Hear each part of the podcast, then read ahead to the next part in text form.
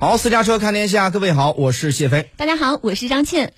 接着我们来关注到呢，德国总理舒尔茨呢此次访华呀，是受到了中德高度的关注。我们接下来继续关注到的是俄乌冲突持续，双方在东线及南线互相炮轰。赫尔松地区的官员六号表示，乌克兰军队呢向卡库夫卡水电站大坝开火，乌军呢向水库发射了六枚火箭弹，其中一枚呢击中了水电大坝的水闸，由于电线源受损，赫尔松市和所有地区的电力供应已经中断。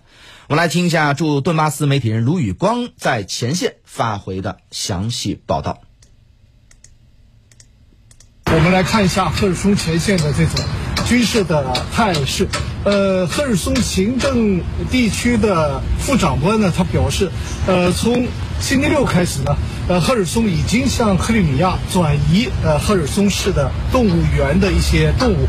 他表示啊，这主要是对动物实施这种慈善的。呃，待遇，呃，他认为呢，即将到来的赫尔松大战将对动物也不会造成很大的伤亡。星期天，赫尔松副行政长官特雷缪索夫表示，赫尔松疏散的计划已经扩展了包括新卡霍夫卡市区等七个地区。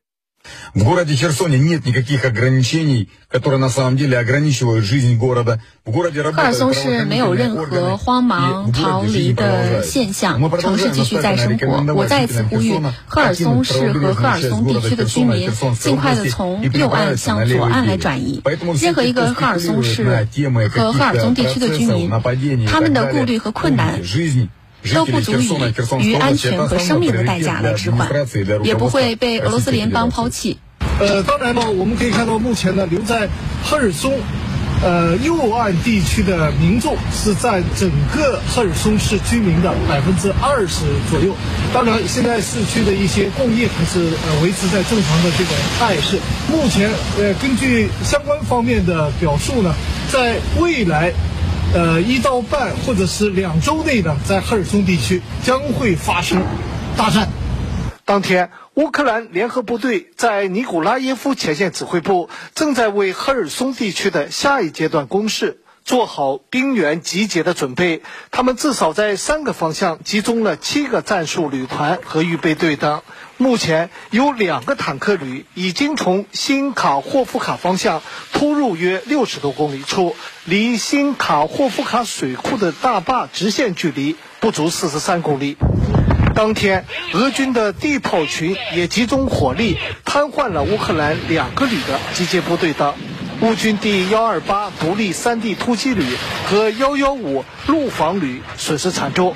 周日，扎波罗热地区政府主要委员会的成员格罗戈洛夫说：“由于乌克兰军队可能对扎波罗热地区发动的进攻，扎波罗热地区北部正在建立起自己的要塞区。”据悉，在赫尔松前线也多次出现了俄乌两军伪装的部队，他们曾建制的炮群、防空群和消耗昂贵防空导弹的假无人机群。比比皆是，犹如信息一样，无法让人辨别真假。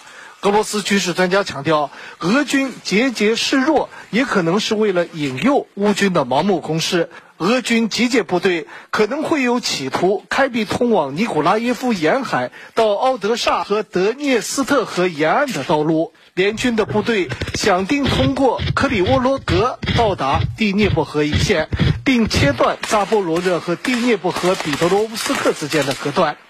俄罗斯军事专家也承认，也不能排除乌克兰武装部队在人力资源方面的严重的优势，它可以抵达赫尔松的可能性。关于赫尔松实际情况，目前信息是矛盾的，在网络上的谣传也得不到证实。双方目前都是保持着新闻信息前线报道的这种暂时的管制。